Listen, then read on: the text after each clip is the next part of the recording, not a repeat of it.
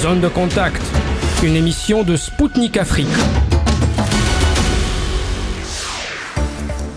Bonjour à toutes et à tous.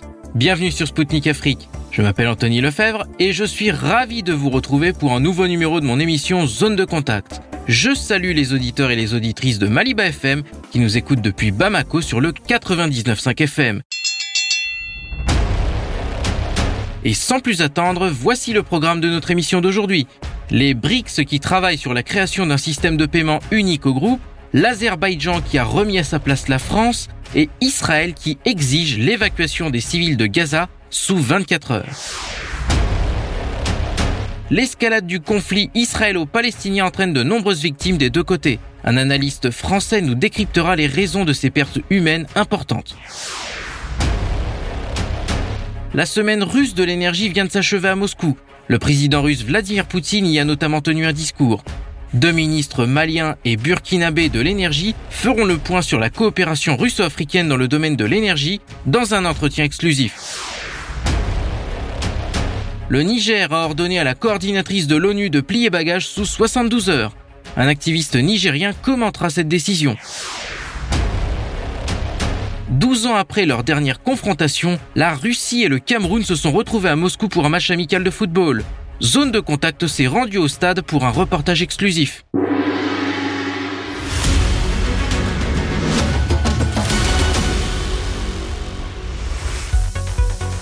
24 heures. C'est le délai qui a été accordé par l'armée israélienne aux civils de Gaza pour évacuer la ville. L'armée israélienne a appelé dans un communiqué les Gazaouis à se rendre dans le secteur au sud du Wadi Gaza, un ruisseau situé au sud de la ville. Saal a ajouté que les civils ne seront autorisés à retourner dans la ville de Gaza uniquement lorsqu'une annonce le permettant sera faite. Au niveau international, cet ultimatum israélien a été critiqué. Le porte-parole du secrétaire général de l'ONU, Stéphane Dujarric, a averti qu'une évacuation d'une telle ampleur était impossible sans provoquer de conséquences humanitaires dévastatrices. C'est donc dans ces circonstances que les Nations Unies ont appelé à ce que cet ordre soit annulé pour empêcher de transformer ce qui est déjà une tragédie en une situation calamiteuse. Cet appel des Nations Unies n'a pas été du goût de l'ambassadeur d'Israël à l'ONU, Gilad Erdan. Il a qualifié cette réponse de l'ONU donteuse et a accusé l'institution d'avoir fermé les yeux face au Hamas. Un système de paiement créé par les BRICS est à l'étude. C'est le président sud-africain Cyril Ramaphosa qui en a fait l'annonce devant des parlementaires. Selon le dirigeant sud-africain, les ministres des Finances et les dirigeants des banques centrales sont actuellement en train de travailler sur la création d'une plateforme monétaire unique et d'un système de paiement des BRICS. Il a ajouté que la nouvelle banque de développement, créée par les BRICS, étend l'émission d'obligations dans les monnaies nationales des pays membres et souligné que cela était très bénéfique, y compris pour l'Afrique du Sud. Pour rappel, en août dernier, lors du sommet de Johannesburg, les BRICS ont constaté la nécessité d'utiliser des systèmes de paiement alternatifs. Afin de renforcer la stabilité du système financier mondial, les ministres des Finances et les banques centrales des pays membres du groupe ont été chargés d'étudier l'utilisation des monnaies nationales et d'une série d'instruments de paiement. Enfin, la question de l'introduction d'un système alternatif au SWIFT sera à l'ordre du jour lors du prochain sommet du groupe en 2024 en Russie. Le président de l'Azerbaïdjan, Ilham Aliyev, a renvoyé Emmanuel Macron dans les cordes. Selon M. Aliyev, la France devrait balayer devant sa porte avant de faire la morale aux autres. Il rappelait les exactions commises par la France pendant la guerre d'Algérie, dans laquelle un million et demi d'Algériens avaient été tués. Selon le dirigeant, ils ont été assassinés par la France simplement car coupables d'être algériens et musulmans. Il a ensuite qualifié cette période de génocide et a préféré ne pas mentionner les autres crimes commis par la France en Afrique. Il a ensuite rappelé le lourd passé colonial de Paris, dont certains pays africains n'arrivent pas à se débarrasser encore aujourd'hui, malgré tous les efforts de ces derniers. C'est pourquoi, au vu de cet héritage, les accusations de violation du droit international proférées par Paris sont absurdes pour M. Aliyev. Pour rappel, début octobre, la France avait annoncé qu'elle livrerait des armes à l'Arménie dans le cadre du conflit dans le Haut-Karabakh. Si Emmanuel Macron avait déclaré qu'il ne souhaitait pas rompre le dialogue avec Bakou et écarter la mise en place de sanctions, il avait néanmoins accusé l'Azerbaïdjan de trahir ses engagements et de violer le droit international.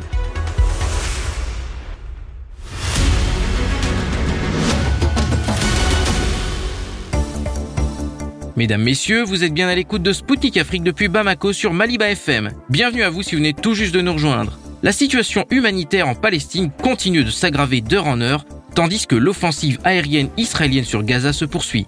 L'armée israélienne a par ailleurs donné 24 heures aux civils pour quitter Gaza. Le ministère palestinien de la Santé a rapporté que plus de 1500 personnes ont perdu la vie et plus de 6000 ont été blessées. Côté israélien, plus de 1300 personnes, dont 222 soldats, ont été tués. Pour rappel, Vladimir Poutine a rappelé que la position de la Russie était connue de tous. Moscou prône pour l'application des décisions de l'ONU et la création d'un État palestinien. Face à l'intensification du conflit israélo-palestinien, le président russe s'est proposé en médiateur. Il a rappelé la nécessité de rechercher une solution pacifique et qu'il n'y avait pas d'alternative dans cette situation. Au micro de Sputnik Afrique, Xavier Moreau, le chef du centre d'analyse politico-stratégique Stratpol, a analysé les causes des pertes humaines importantes des deux côtés. Écoutons-le. Monsieur Moreau, les belligérants auraient-ils pu éviter un bilan aussi lourd en victimes civiles On a atteint un tel niveau de haine depuis des décennies euh, d'affrontements que je, ça me paraît euh, malheureusement inévitable. Le seul moyen d'éviter ça, c'est exactement ce qu'a dit, euh, bah, vous citez le président Erdogan, c'est ce qu'a dit Vladimir Poutine, ce qu'a dit la Chine, c'est-à-dire euh, respecter ce qui avait été prévu en 1947, c'est-à-dire deux États qui coexistent. Euh, le palestinien, l'État palestinien d'un côté et l'État, euh, juif de l'autre. malheureusement, on n'en est pas là. Israël n'en veut pas. Et puis, euh, avec ce qui se passe, il est peu probable que que Tel Aviv euh, soit enthousiaste pour donner un État, un État aux Palestiniens. Donc, euh, oui, non, le, pour que le problème soit résolu en amont, il doit être résolu politiquement. Et euh, je ne vois pas comment il pourrait être résolu politiquement à, à court terme, on va dire, ou même à moyen terme. C'était Xavier Moreau, chef du centre d'analyse politico-stratégique Stratpol pour Sputnik Afrique. Il a analysé les raisons qui ont entraîné un nombre important de victimes dans le conflit israélo-palestinien qui connaît une escalade depuis le 7 octobre dernier.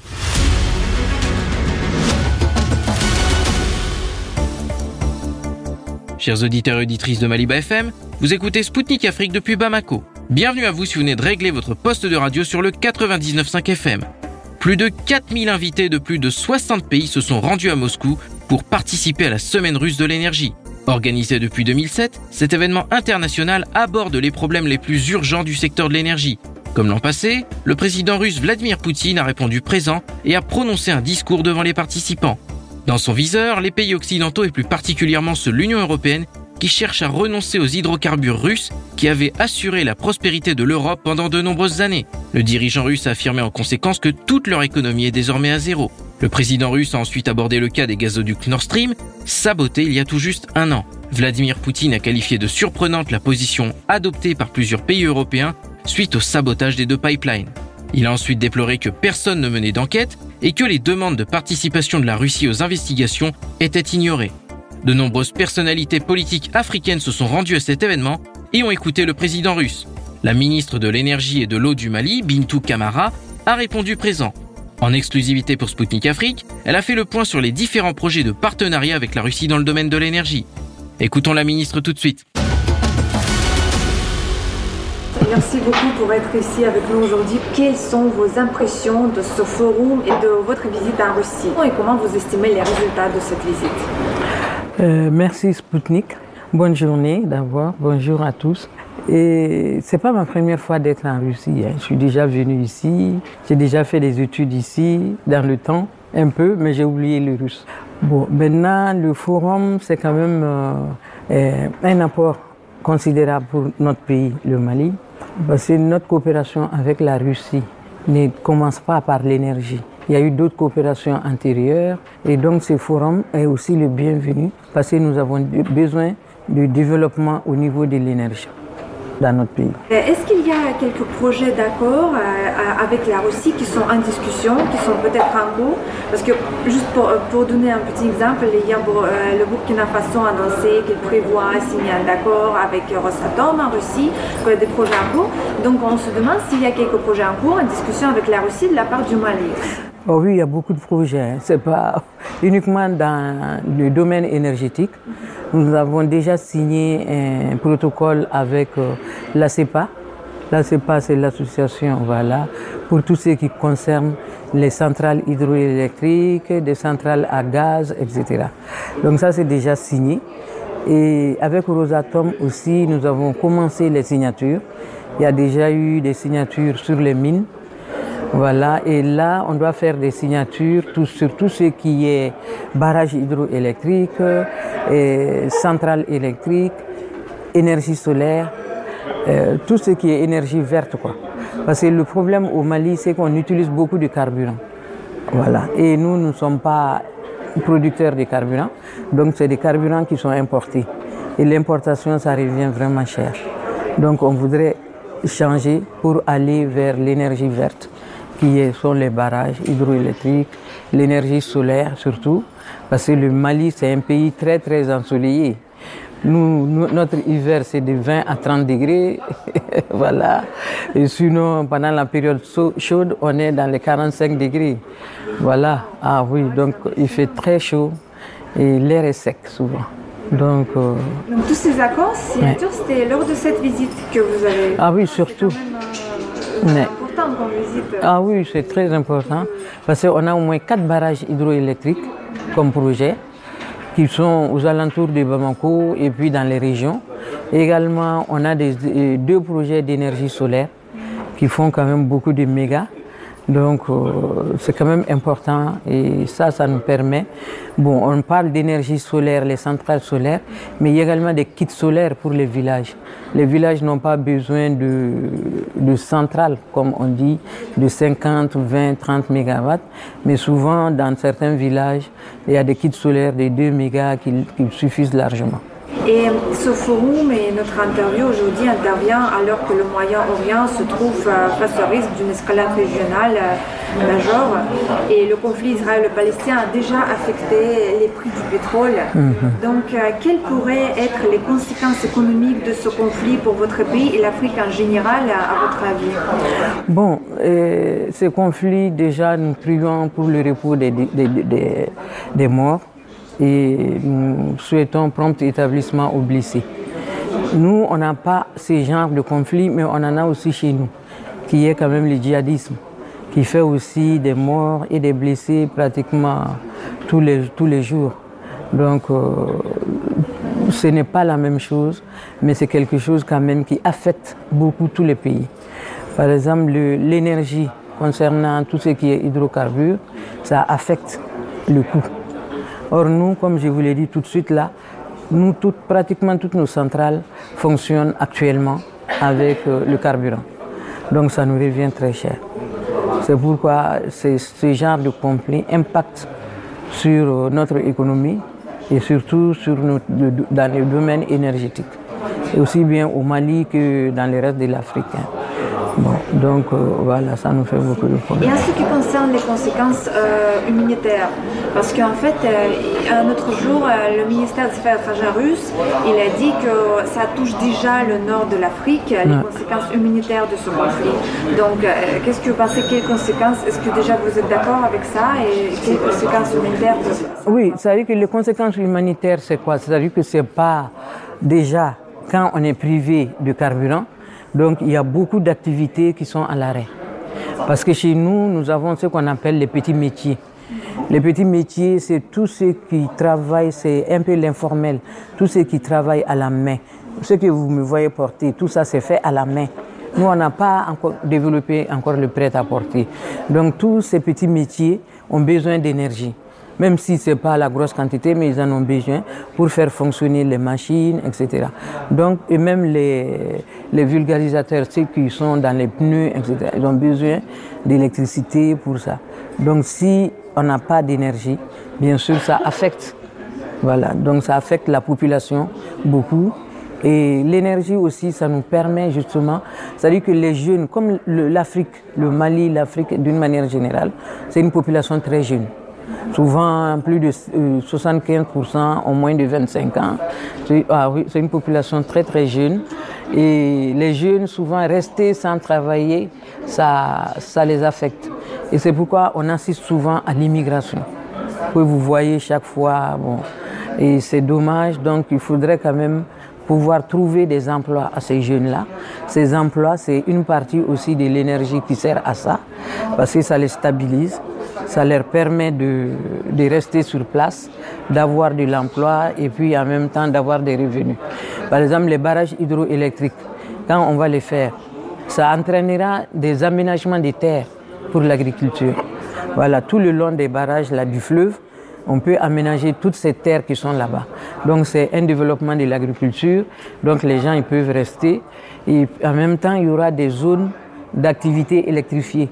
Ces zones d'activité électrifiées, même si chacun n'a pas un congélateur ou un frigo dans sa maison, ces zones d'activité électrifiées peuvent les servir à garder au froid toute leur production. Ils ne sont pas obligés de, partir tout de suite avec, il fallait vendre, mais ça va leur permettre, comme ici, de garder un peu toutes ces productions qu'ils auront sur les bras, quoi. au lieu de les jeter. Parce que l'agriculture, c'est des fruits, etc. Donc ils mûrissent vite. Et si ce n'est pas bien gardé, il faut les jeter après. Personne ne peut les consommer. Donc ça permet de stabiliser aussi cette population pour des emplois stables. Euh, les autorités russes ont annoncé euh, effectivement ce que vous avez mentionné, euh, la construction de nouvelles centrales hydroélectriques. donc vous avez dit que vous avez signé, mais il n'y a pas, les travaux ne sont pas encore commencés. Il n'y a pas encore de progrès. À, quel point il y a le progrès dans ce, Bon, le, le progrès, c'est surtout l'intérêt qu'on voit au niveau même de la Fédération de la Russie, que ce soit des entreprises publiques, que ce soit des entreprises privées, l'intérêt quand même qui est là pour ces entreprises-là qui veulent aller même sur place pour voir un peu comment ça se passe, pour voir un peu le, comment on appelle, le volume de travail qu'il y a à faire. Quoi. Voilà, donc... Euh, c'est prévu pour l'année suivante, c'est pour cette année? Bon, vous savez, quand on commence quand même, euh, même euh, une, une centrale solaire, même un kit solaire, ça prend un peu de temps. Il faut un minimum de deux ans. Pour les barrages, souvent, ça va jusqu'à 4-5 ans. Donc, ce n'est pas dans l'immédiat qu'il y aura un résultat.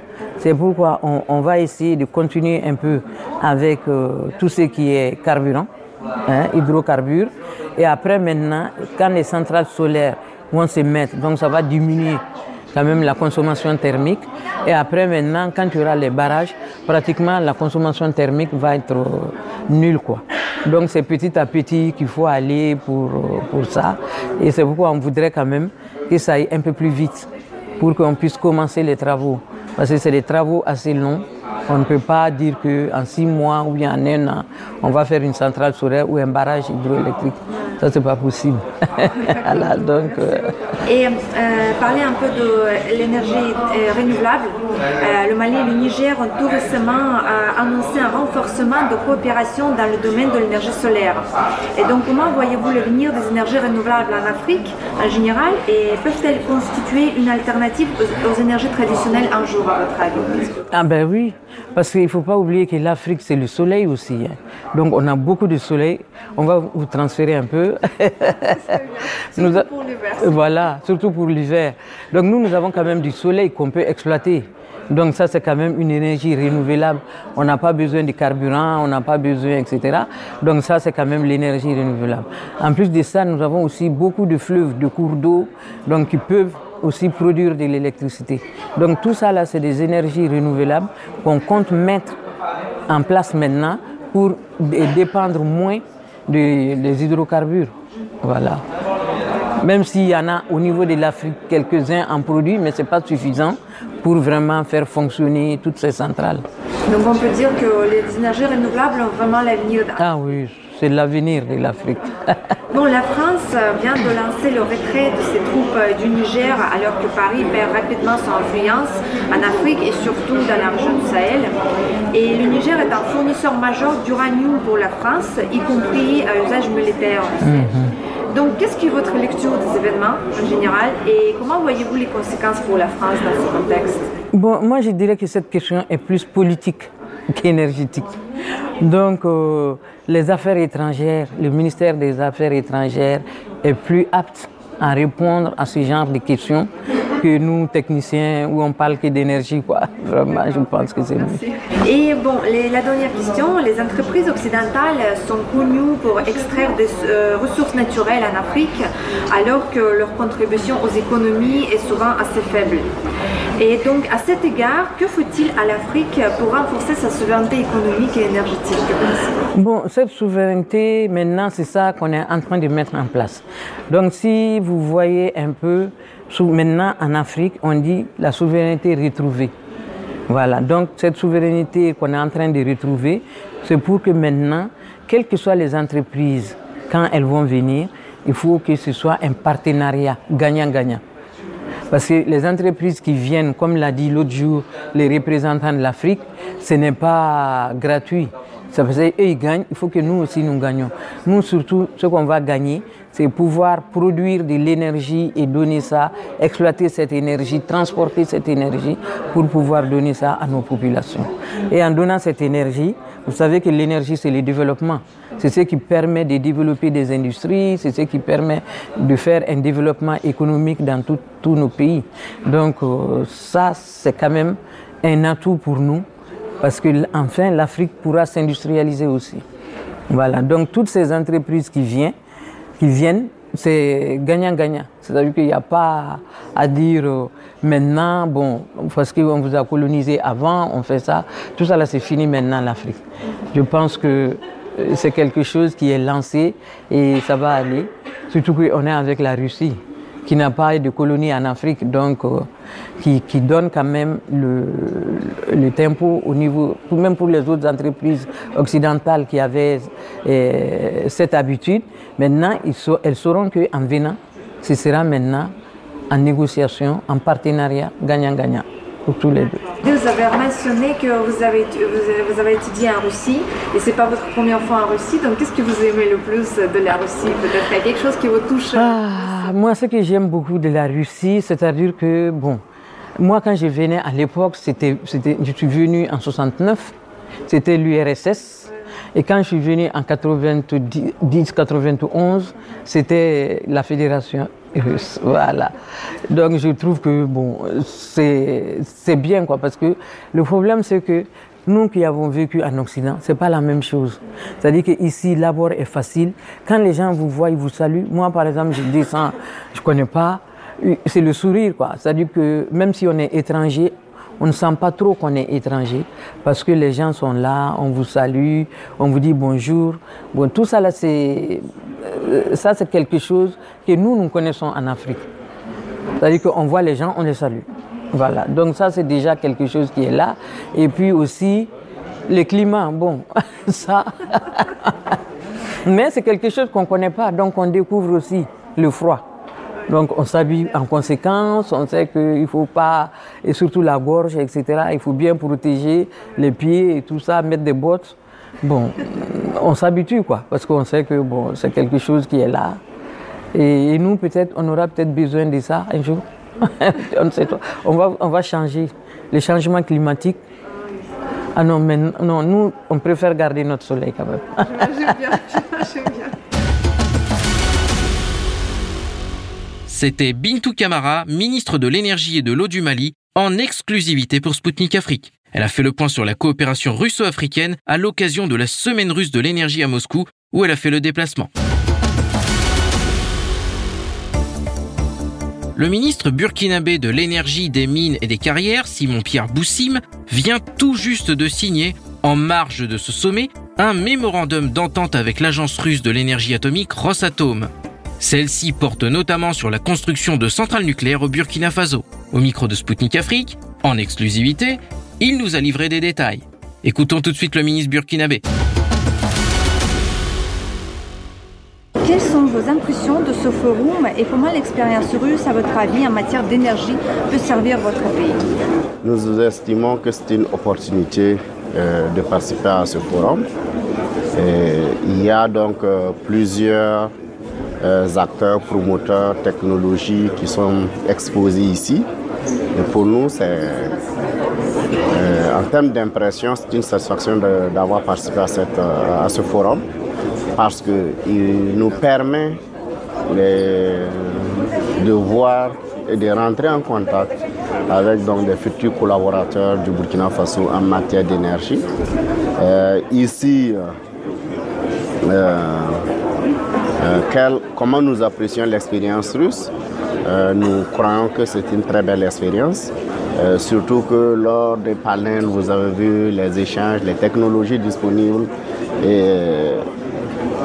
Et l'avantage aussi avec ces acteurs, c'est que c'est un partenariat gagnant-gagnant, c'est un partenariat d'égalité, c'est un partenariat où Euh, il n'y a pas un donneur et un receveur, mais c'est un partage d'expérience entre, entre collaborateurs, entre partenaires. Mieux nous apprécions euh, les types de projets qu'ils nous proposent, notamment dans des projets clés à main. Mhm. Est-ce qu'il y a des projets d'accord avec la Russie qui sont en discussion? Oui, et effectivement, nous avions euh, en marche donc de, cette semaine de l'énergie en vue de signer un, mémorandum d'entente avec la Société nationale Rosatom dans l'objectif de développer donc des centrales nucléaires et donc de l'énergie atomique au Burkina Faso et voir dans quelle dimension on peut donc utiliser cette énergie de façon pacifique afin de satisfaire aux besoins de, de la population burkinabé, notamment euh, en matière d'industrie, de médecine, d'agriculture, euh, de, sécurité, etc. Donc euh, c'est vraiment un projet ambitieux. Et au-delà de cela, nous avons donc d'autres partenaires qu'on échange un peu avec, Transnet, Transnet Interior le nom est comme c'est le nom russe personne. Voilà, pour voir effectivement comment aussi euh, trouver une approche d'une électricité décentralisée, et sachant aujourd'hui que avec l'insécurité, il y a donc euh, euh, une autonomie, une sécurité énergétique qu'on a besoin pour rendre aussi davantage les régions au niveau du Burkina Faso autonomes en termes euh, des disponibilités donc, de, l'énergie. Et ce forum euh, d'aujourd'hui intervient alors que le Moyen-Orient se trouve euh, face au risque d'une escalade régionale majeure. Et on voit que le conflit israélo-palestinien a déjà affecté les prix du pétrole. donc, quelles pourraient être les conséquences économiques de ce conflit pour votre pays et l'Afrique en général? Que pensez Les conséquences de, de toute flambée des prix des hydrocarbures sont néfastes pour nos, nos pays. Nous qui avons donc une capacité euh, exploitable en énergie euh, thermique qui représente 78% de notre production. Et donc, une fois que des conflits euh, ou donc des facteurs exogènes affectent le prix des, hydrocarbures, systématiquement, nous qui utilisons beaucoup donc des hydrocarbures, l'énergie thermique, ça va donc gréver les prix donc, euh, de production de, l'électricité. Et connaissant notre contexte où on a aussi besoin de soutenir le social, ce qui veut dire que la subvention que l'État accorde pour rendre le prix de l'électricité sociale, euh, cette subvention va connaître euh, une augmentation. ce n'est qu'un transfert pour nous de charges parce que euh, lorsque la part du budget consacré à la subvention de l'électricité augmente, naturellement, euh, ça impacte euh, toute la population parce qu'on va demander à la population de contribuer plus au budget de l'État. Donc cela va faire que bon, ça affecte directement le Burkina Faso, l'augmentation des prix des hydrocarbures. Et qu'est-ce que vous pensez des possibles conséquences humanitaires qui peuvent aussi toucher le continent africain de ce conflit Je pourrais dire donc toute détérioration des conditions de vie des populations, aussi bien dans l'augmentation des prix des facteurs de, euh, des, prix, des facteurs de production ou dans l'augmentation des prix des biens euh, euh, de consommation, viennent naturellement troubler le bien-être des populations et augmenter donc des crises, les facteurs en termes de, crise humanitaire. Mais Directement, nous estimons que euh, nous ne serons pas donc euh, impactés par des facteurs assez distants, mais c'est donc des, impacts indirects que nous pouvons vivre à travers l'augmentation, parce qu'une fois que le coût de le, coût des hydrocarbures augmente, ça va jouer sur le coût de transport. Donc, ça va jouer sur le transport des biens, des, biens et services, etc., Donc, nous estimons que ça, ça affecte euh, d'une manière ou d'une autre toute la population. Selon Vladimir Poutine, ce qu'il a dit hier lors de son discours, l'économie mondiale est en train de passer au modèle multipolaire. Et êtes-vous d'accord avec cette affirmation? Et qu'est-ce que ce modèle va changer pour l'Afrique à votre avis? Nous saluons donc euh, cette vision de son Excellence Vladimir Poutine, le président de la Fédération de Russie. effectivement, il va falloir euh, un monde multipolaire où chaque population doit être respecté dans sa dignité, dans sa valeur, euh, dans ses principes et dans son fonctionnement. Euh, cela fait que ce changement multipolaire entraîne des réformes des institutions financières, naturellement. Ça va entraîner une réadaptation de la collaboration. Et aujourd'hui, nous estimons que euh, ces réformes sur les, systèmes de financement sont nécessaires parce que euh, le taux d'accès au financement devrait être identique quel que soit le pays. Alors, si des critères sont euh, définis ou des indicateurs sont définis de sorte à faire que le prix du financement coûte cher dans certains pays et moins cher dans d'autres pays, c'est une discrimination donc, qui, qui affecte négativement des pays qu'on souhaite accompagner, mais qu'en réalité, tout est défini pour les maintenir dans une certaine, dans une certaine euh, soumission, dans une certaine euh, domination, dans une certaine euh, exploitation. Donc, pour nous aujourd'hui, la multipolarité donc, de la coopération entraîne nécessairement une redéfinition des méthodes de financement, une redéfinition des, enjeux économiques, politiques, sécuritaires et même humanitaires, de sorte à pouvoir effectivement aider euh, chaque pays à, négocier avec tout autre pays de façon égalitaire, de façon, euh, euh, disons, d'intérêt gagnant-gagnant. Et le président russe a par ailleurs dénoncé le néocolonialisme aussi dans la politique menée par les pays occidentaux. Et quels changements doivent être apportés, à votre avis, au système financier mondial pour qu'il garantisse le développement de tous et pas que les pays occidentaux? Je crois avoir répondu à cette question certainement en parlant de, la première question, de, la question précédente, parce qu'en réalité, comme je l'ai dit, il va falloir que les systèmes de financement au niveau international puissent redéfinir les cartes, puissent se reformer pour s'adapter aux réalités du pays, pour respecter effectivement les valeurs et les conditions des pays qui en bénéficieront. Euh, vous verrez que euh, la plupart des pays, sont, le financement est basé sur des taux d'escompte, etc., lesquels, euh, lesquels j'allais dire, indicateurs prennent en compte la qualité de vie, etc., pour nous, une vie en Russie équivaut à une vie au Burkina Faso. Une vie en Russie équivaut à une vie euh, aux États-Unis, en France, au Burkina, au Mali, etc. Il n'y a pas question qu'il y ait donc des vies plus chères que d'autres. Donc, les critères de financement doivent être redéfinis pour qu'on sache que euh, au niveau international, tout doit être basé sur donc euh, les dignités des pays, les valeurs des pays et donc leur souveraineté. Les entreprises euh, occidentales sont connues pour extraire des ressources naturelles en Afrique, alors que leur contribution aux économies des pays africains est souvent faible. Et donc, à cet égard, que faut-il à l'Afrique pour renforcer sa souveraineté économique? Euh, Ce n'est pas simplement les questions des ressources naturelles qu'il faut, qu'il faut questionner, mais la question doit aller au-delà des ressources naturelles parce que même les entreprises, vous aviez vu que euh, depuis donc, la colonisation, il y a donc des accords tarifaires qui ont, qui ont été, des accords fiscaux qui ont été accordés à des pays euh, pour éviter des doubles taxations. Cela déjà pose une question de compétitivité entre entreprises. C'est-à-dire quoi? C'est-à-dire lorsque nous accordons ces accords à un pays africain, à un pays euh, étranger, c'est-à-dire un, pays occidental, et que euh, les entreprises russes ne bénéficient pas de cela, il y a déjà une discrimination dans, dans l'accès au marché.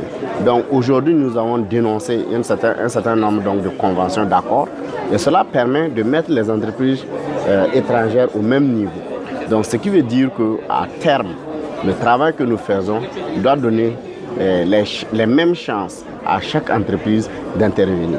Pour revenir donc sur donc, les entreprises dans l'exploitation des ressources minérales, nous pensons aujourd'hui qu'il faut redéfinir euh, les, critères législatifs et réglementaires, les textes législatifs et réglementaires. Il faut donc revoir cela, il faut reformer le secteur pour qu'il y ait plus un partage de profit plutôt que de, faire de l'extraction. Donc c'est ce qui fait qu'aujourd'hui au Burkina, nous avons donc l'ambition de, faire un traitement euh, de, la plupart des ressources au niveau national pour pouvoir créer de l'emploi, pour pour aussi augmenter la valeur ajoutée, etc., donc dans la chaîne de l'exploitation extractive. Très très sage, je vous remercie beaucoup. Et bon, la France vient de lancer le retrait de ses troupes du Niger alors que Paris perd rapidement son influence en Afrique euh, et surtout au Sahel. Et donc le Niger est un fournisseur majeur d'uranium pour la France, y compris à l'usage militaire. Quelle est votre lecture des événements et comment vous voyez les conséquences pour la France et pour votre région dans ce contexte? Euh, De notre point de vue, les conséquences pour la France de toute action politique euh, regarde la politique française et les Français. Nous ne souhaitons pas euh, commenter cela. Maintenant, quelle est la coopération entre le Burkina Faso, le Niger, le Mali aujourd'hui? Nous, sommes engagés donc dans l'Alliance des États du Sahel et dans l'objectif de mutualiser nos efforts pour mieux lutter contre l'insécurité et pour mieux renforcer les liens économiques qui existent entre nos pays et voir comment faire en sorte que nos ressources minérales puissent profiter à nos pays pour lancer leur développement. Donc euh, nous trouvons que euh, toute action euh, régionale qui contribuent à promouvoir les pays africains, à pousser ces pays vers le développement et à accompagner ce développement sont donc des actions salutaires. La dernière question, euh, comment voyez-vous l'avenir des énergies renouvelables pour l'Afrique et le monde Et est-ce que le monde pourra renforcer à terme au pétrole et au gaz, à votre avis? Pour ce qui est des énergies renouvelables, nous les aimons bien, nous les, nous supportons. Euh, chaque fois que ces énergies permettent à nos pays de se développer, nous saluons cela. Mais j'aime dire que euh, toute lutte que nous menons sur les plans euh, euh, sécuritaires, alimentaires, etc., en respectant tous les droits reconnus au niveau international, le premier droit, c'est le droit à la vie. Si les énergies renouvelables doivent hypothéquer l'avenir de nos pays, nous allons opter pour des énergies fossiles. Mais si les énergies renouvelables doivent être combinées, comme nous avons aujourd'hui le mix énergétique, si nous avons donc cette possibilité de mixer eh, l'énergie aussi bien eh, eh, l'hydroélectricité, l'énergie éolienne, l'énergie solaire, avec donc euh, le nucléaire et le thermique, pour avoir de l'énergie qui puisse lancer notre développement, ce que nous applaudissons plus. Donc, pensons à l'énergie et pour nous, il faut effectivement cet équilibre, cette sécurité énergétique, aussi bien sur les différentes étapes de production euh, de l'énergie, production, transport, euh, distribution, commercialisation. Il faut aussi cette, cette sécurité énergétique, aussi bien sur les différents, sur les différents types d'usages donc de l'électricité, médecine, euh, transport, euh, sécurité, industrie, etc.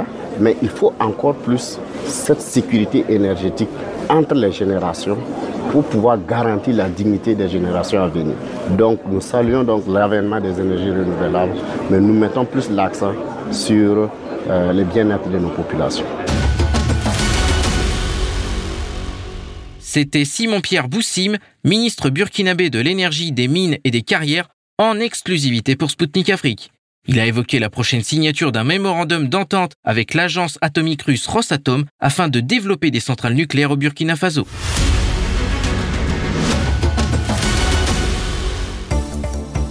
Chers auditeurs et auditrices de Maliba FM, vous écoutez Spoutnik Afrique depuis Bamako sur le 99.5 FM. Ici l'émission Zone de contact présentée par Anthony Lefebvre. Bienvenue à ceux qui viennent de nous rejoindre. Le Niger a ordonné l'expulsion de la coordinatrice de l'ONU dans ce pays, Louise Aubin. La fonctionnaire a été priée de quitter le pays sous 72 heures. Les autorités nigériennes ont dénoncé dans un communiqué les entraves orchestrées sous l'instigation de la France par le secrétaire général de l'ONU et des manœuvres sournoises visant à contrarier la participation du Niger à la 78e Assemblée générale des Nations unies en septembre dernier. Niamey a en outre dénoncé un sabotage qui s'est poursuivi à Vienne à l'occasion de la conférence générale de l'AIEA fin septembre et lors du quatrième congrès de l'Union postale universelle qui s'est tenu à Riyad début octobre.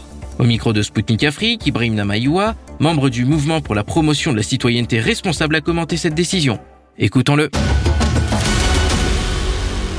La coordinatrice des Nations Unies, euh, Dame Louise Aubin, a désormais a désormais 72 heures pour quitter Niamey, euh, une décision prise par les autorités nigériennes d'expulser euh, la diplomate des Nations Unies de notre pays à la suite des manœuvres euh, du secrétaire général des Nations Unies, M. Antonio Guterres, qui a pris des libertés et qui s'est livré à des actes indécents, à des, des, comportements qui jurent d'avec euh, la diplomatie et qui jurent d'avec euh, le respect des droits des pays membres des Nations Unies à participer activement aux activités de cette euh, auguste institution. Tout le monde euh, était informé et tout le monde a constaté euh, les manœuvres euh, sous l'instigation de la France auxquelles Antonio Guterres s'était livré pour obstruer la participation de, de notre pays, le Niger, aux, aux travaux de la 78e session de l'Assemblée générale des Nations unies notre ministre des Affaires étrangères, légalement et légitimement désigné pour prendre part au nom du Niger, s'est vu refuser d'accéder à la tribune des Nations Unies du fait, euh, par euh, Antonio Guterres, qui s'est livré à ces manœuvres pour faire plaisir à, la France officielle, aux autorités françaises qui sont dans une logique de vouloir considérer que les nouvelles autorités nigériennes ne sont pas légitimes et qu'il n'y a que leurs marionnettes, leurs euh, pions qu'ils ont réussi à installer à la tête du Niger, en l'occurrence M. Mohamed Bazoum, qui est victime d'un coup d'État populaire, c'est lui qu'ils vont reconnaître comme étant autorité. Eh bien, nous avons estimé que c'est des actes d'une très grave conséquence, c'est des actes euh, très graves et qui ne peuvent pas rester impunis parce qu'il n'appartient ni à l'ONU ni à la France de choisir qui est légitime pour être à la tête de l'État du Niger ou qui ne l'est pas. C'est au peuple nigérien de donner la légitimité. Voilà comment Antonio Guterres devait comprendre notre situation. Il n'a pas voulu comprendre notre, la situation du Niger comme ça. Il a préféré exécuter les ordres et injonctions d'Emmanuel Macron, qui est son ami, en privilégiant donc le clan sur les pays, les États indépendants, les pays membres des Nations Unies et essayer d'obstruer la participation de notre pays à cette Assemblée générale. Et donc c'est inadmissible. Nous avons, depuis le jour où cet, incident se produit, nous avons, nous, en tant qu'organisation de la société civile, demandé aux autorités de prendre des sanctions qui s'y dans le cas d'espèce, c'est-à-dire en expulsant l'ambassadrice résidente du pays des Nations Unies au Niger en, représailles, en application du principe de la réciprocité. Et aujourd'hui, ces choses faites, et donc nous nous réjouissons, nous estimons que c'est une très bonne chose, et nous nous sentons dans notre peau, dans la dignité du peuple nigérien. Désormais, ça apprendra et aux Nations Unies et à tous les autres pays et organisations du monde de comprendre que oh, ils ne peuvent pas se prendre, ils ne peuvent pas prendre des libertés pour essayer de choisir qui ils veulent pour aller représenter les pays, euh, les pays souverains. Euh, nos pays qui sont des États souverains, des États indépendants. Et c'est la même leçon que nous voulons aussi administrer aux États-Unis d'Amérique s'ils n'ont pas compris ça. L'administration Biden était revenue sur sa décision de considérer que euh, ce qui s'est passé au Niger est une volonté populaire du peuple nigérien qui a bien voulu qu'il y ait le changement des régimes en mettant du côté en créant les conditions de déchoir le régime du PNDS, qui est un régime corrompu à la solde de l'impérialisme français et de l'impérialisme international qui avilit le peuple nigérien.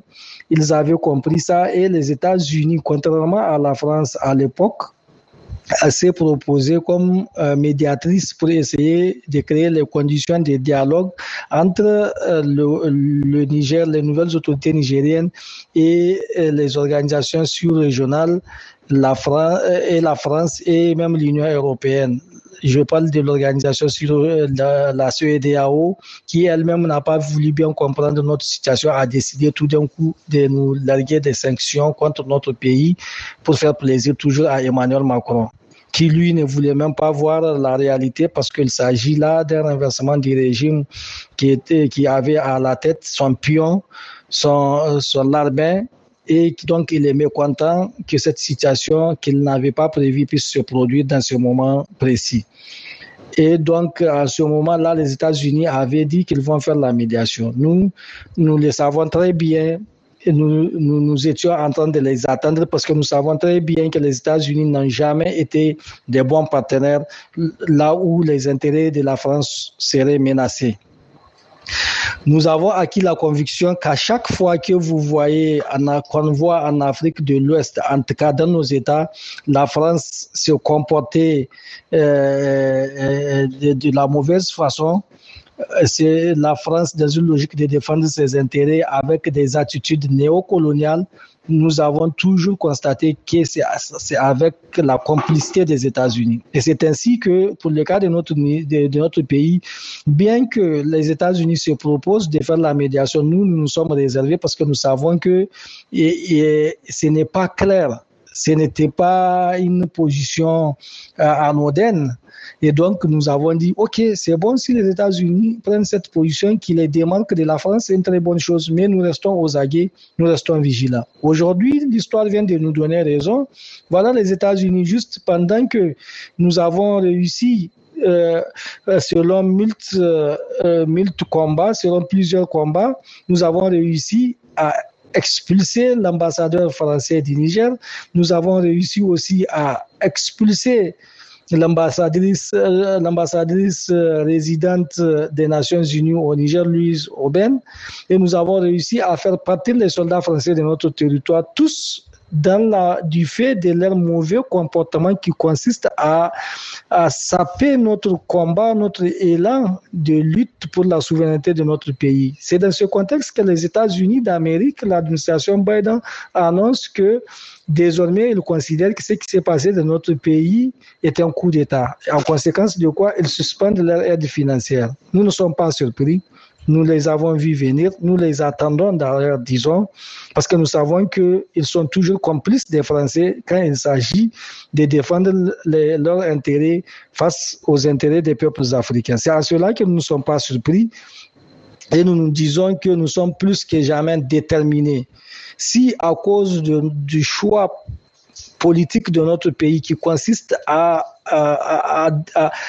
nous débarrasser d'un régime corrompu à la sorte de l'impérialisme international, de l'impérialisme français. Si à cause de ça, on considère que ce qui s'est passé dans notre pays est un coup d'État et pour cela les États-Unis disent suspendre leur aide, eh bien nous prenons acte. Nous prenons acte, il n'y a aucun problème. Nous nous assumons. Nous allons nous, chercher, nous allons nous donner les voies et moyens de nous battre pour que nous puissions tenir bon, malgré la suspension de l'aide des États-Unis, malgré toutes les sanctions auxquelles nous faisons face. Notre conviction, c'est que le peuple nigérien va rester un peuple résilient, le peuple nigérien va tenir, le peuple nigérien va survivre. Inch'Allah, avec la volonté de Dieu, parce que nous ne sommes pas seuls. Nous vivons dans un monde multipolaire désormais et nous vivons en symbiose en parfaite collaboration avec euh, les peuples frères d'Afrique et les peuples frères du monde. Et donc, l'attitude des États-Unis ne nous ont pas surpris. Nous considérons tout simplement qu'ils sont dans la même logique que les Français.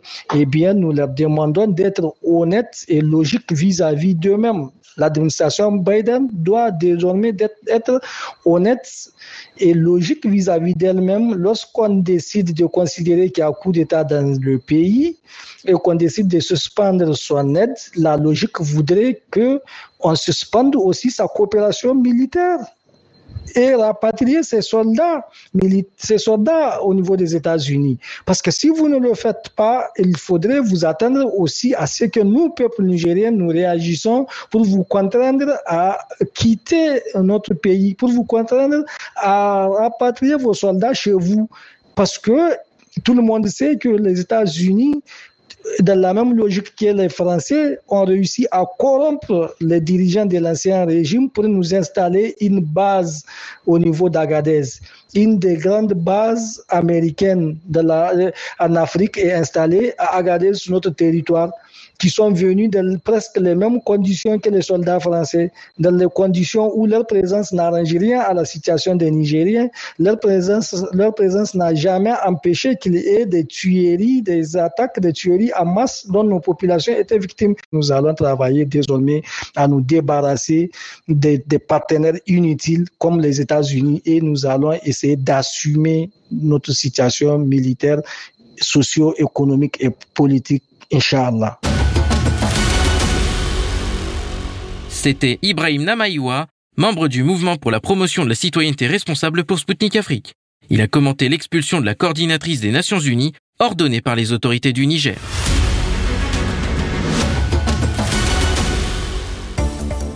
Mesdames, Messieurs, vous êtes bien à l'écoute de Spoutnik Afrique depuis Bamako sur le 99.5 FM. Bienvenue si vous venez tout juste de nous rejoindre. 12 ans après leur dernière confrontation, le Cameroun a affronté la Russie dans une rencontre amicale de football organisée au stade VTB Arena de Moscou. Dans un contexte de conflit en Ukraine et de suspension de participation aux compétitions internationales de la Russie par la FIFA et l'UEFA, l'organisation de cette rencontre a fait couler beaucoup d'encre en Occident. En France, des médias ont critiqué l'organisation de ce match et vu à travers sa tenue un aspect purement politique. Pour rappel, suite au lancement de l'opération spéciale en Ukraine par la Russie en février 2022, la sélection nationale ainsi que les clubs russes de football sont suspendus de toute participation aux compétitions sous l'égide de l'UEFA et de la FIFA. Cette dernière a annoncé récemment vouloir réintégrer les sélections de jeunes russes avant finalement de faire marche arrière. Le match entre la Russie et le Cameroun était l'occasion de se remémorer une grande page du football africain et international. C'est sous la houlette de l'entraîneur russe Valéry Nepomniachtchi que le Cameroun a atteint les quarts de finale de la Coupe du Monde en 1990, une première pour une sélection africaine à l'époque. Monsieur Nepomniachtchi a par ailleurs donné le coup d'envoi symbolique du match.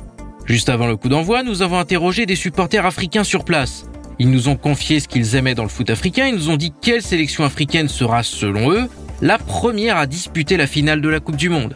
Écoutons tout de suite les supporters depuis le VTB Arena. Selon vous, quelle sélection africaine peut atteindre la finale de la Coupe du Monde pour la première fois? Ah, Pour la première fois, je crois que c'est le Maroc, hein, parce qu'ils ont bien euh, joué la, dernière fois en, Coupe du Monde, donc je crois que c'est le Maroc. Et qu'est-ce que vous aimez le plus dans le foot africain? Euh, C'est la culture. Euh, c'est juste pas du foot, mais il y a de la culture euh, africaine avec. Euh, donc, la culture africaine, c'est c'est extraordinaire.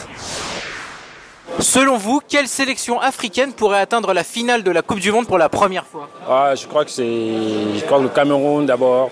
Le Cameroun et peut-être le Sénégal, parce que le Sénégal est en train de monter en force, mais le Cameroun, je crois qu'il a plus de chances que pour atteindre la sélection. Avec Eto comme président, on croit qu'il va donner beaucoup plus d'énergie euh, à l'équipe nationale pour, avancer. Et qu'est-ce que vous aimez on fait... Et qu'est-ce que vous aimez le plus dans le foot africain? Le foot africain, ça nous, ça nous unit. Bon, vous voyez, aujourd'hui, il y a des Tchadiens, il y a des Nigériens qui sont là. C'est une manière d'unir l'Afrique. Voilà. Le foot africain, c'est pour nous, une, forme d'unité ensemble, prendre le plaisir, c'est tout. Le foot africain, c'est le plaisir, c'est la joie, c'est tout. Selon vous, quelle sélection africaine pourrait atteindre la finale de la Coupe du Monde pour la première fois? Bon, pour ce qu'on a vu ces, ces, dernières années, je vois plutôt le Sénégal en première position. En deuxième position, on peut venir le Maroc avec euh, les joueurs qu'ils ont appelé l'organisation autour de l'équipe nationale marocaine. Je pense qu'ils ont l'attitude et ils ont les moyens d'atteindre une finale de Coupe du Monde. Et je pourrais mettre en troisième position, dans la moindre mesure, peut-être que l'Algérie, parce que l'Algérie a montré de belles choses. Et puis ils ont un effectif riche, donc je pourrais, je pourrais dire que ces trois équipes euh, pourraient prétendre à une finale de Coupe d'Afrique et Coupe du Monde plutôt dans ces dernières années. Et qu'est-ce que vous aimez le plus dans le foot africain? Euh, Vous savez, le foot africain, c'est un facteur de cohésion. C'est plus qu'une religion chez nous. Voilà, moi je suis ivoirien. Je suis venu pour soutenir le Cameroun. Voilà. Quand il y a un match de football, quand, ou bien quand il y a une compétition footballistique, on oublie tous nos problèmes, les difficultés qu'on vit au jour le jour. On oublie tout ça et on pense aux cohésions, on pense union, on pense euh, famille. Et pour nous, c'est une culture. Devant plus de 20 000 spectateurs, le match s'est conclu par une victoire de la Russie sur la plus petite marges par un but à zéro. C'est l'attaquant du CSK Moscou, Fyodor Chalov, qui a inscrit le seul but de la partie. Au micro de zone de contact, les joueurs camerounais Fabrice Ondoa, Gaël Ondoa et Jean-Charles Castelletto nous ont livré leurs impressions à chaud de cette rencontre juste après le coup de sifflet final. Écoutons-les. Vous avez donc affronté la Russie et votre sélection s'est inclinée sur la plus petite des marges, sur le score de 1 but à 0. Quelles sont vos impressions de ce match? Euh, Un peu déçu par rapport au résultat, mais ce qu'on a proposé, c'est bien parce que euh, les deux équipes aussi ont, proposé quelque chose de, bien.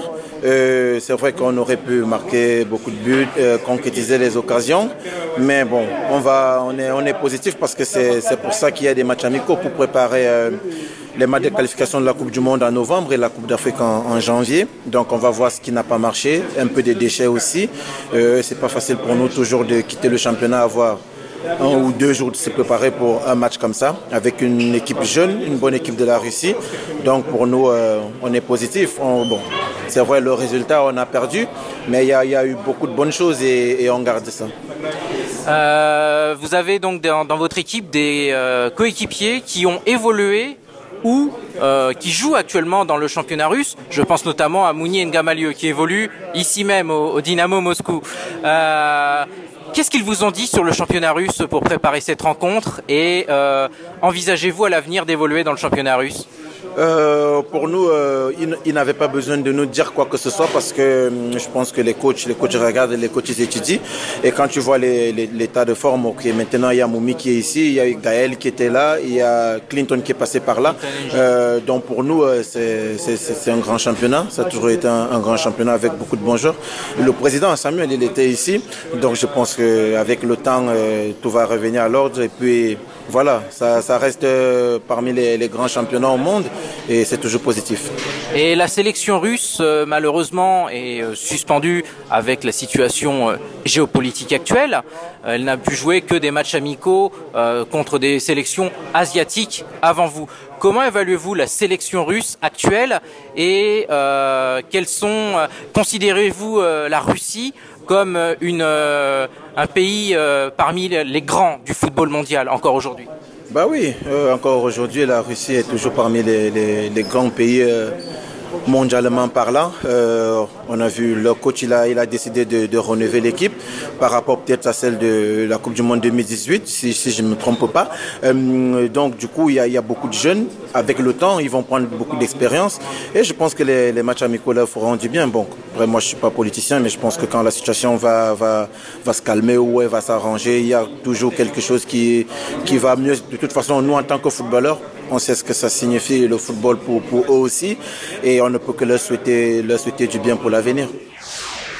je pense que euh, jouer déjà premièrement devant ses parents, ses frères et sœurs, c'est quelque chose, c'est une joie quand tu fais ce, travail que le football.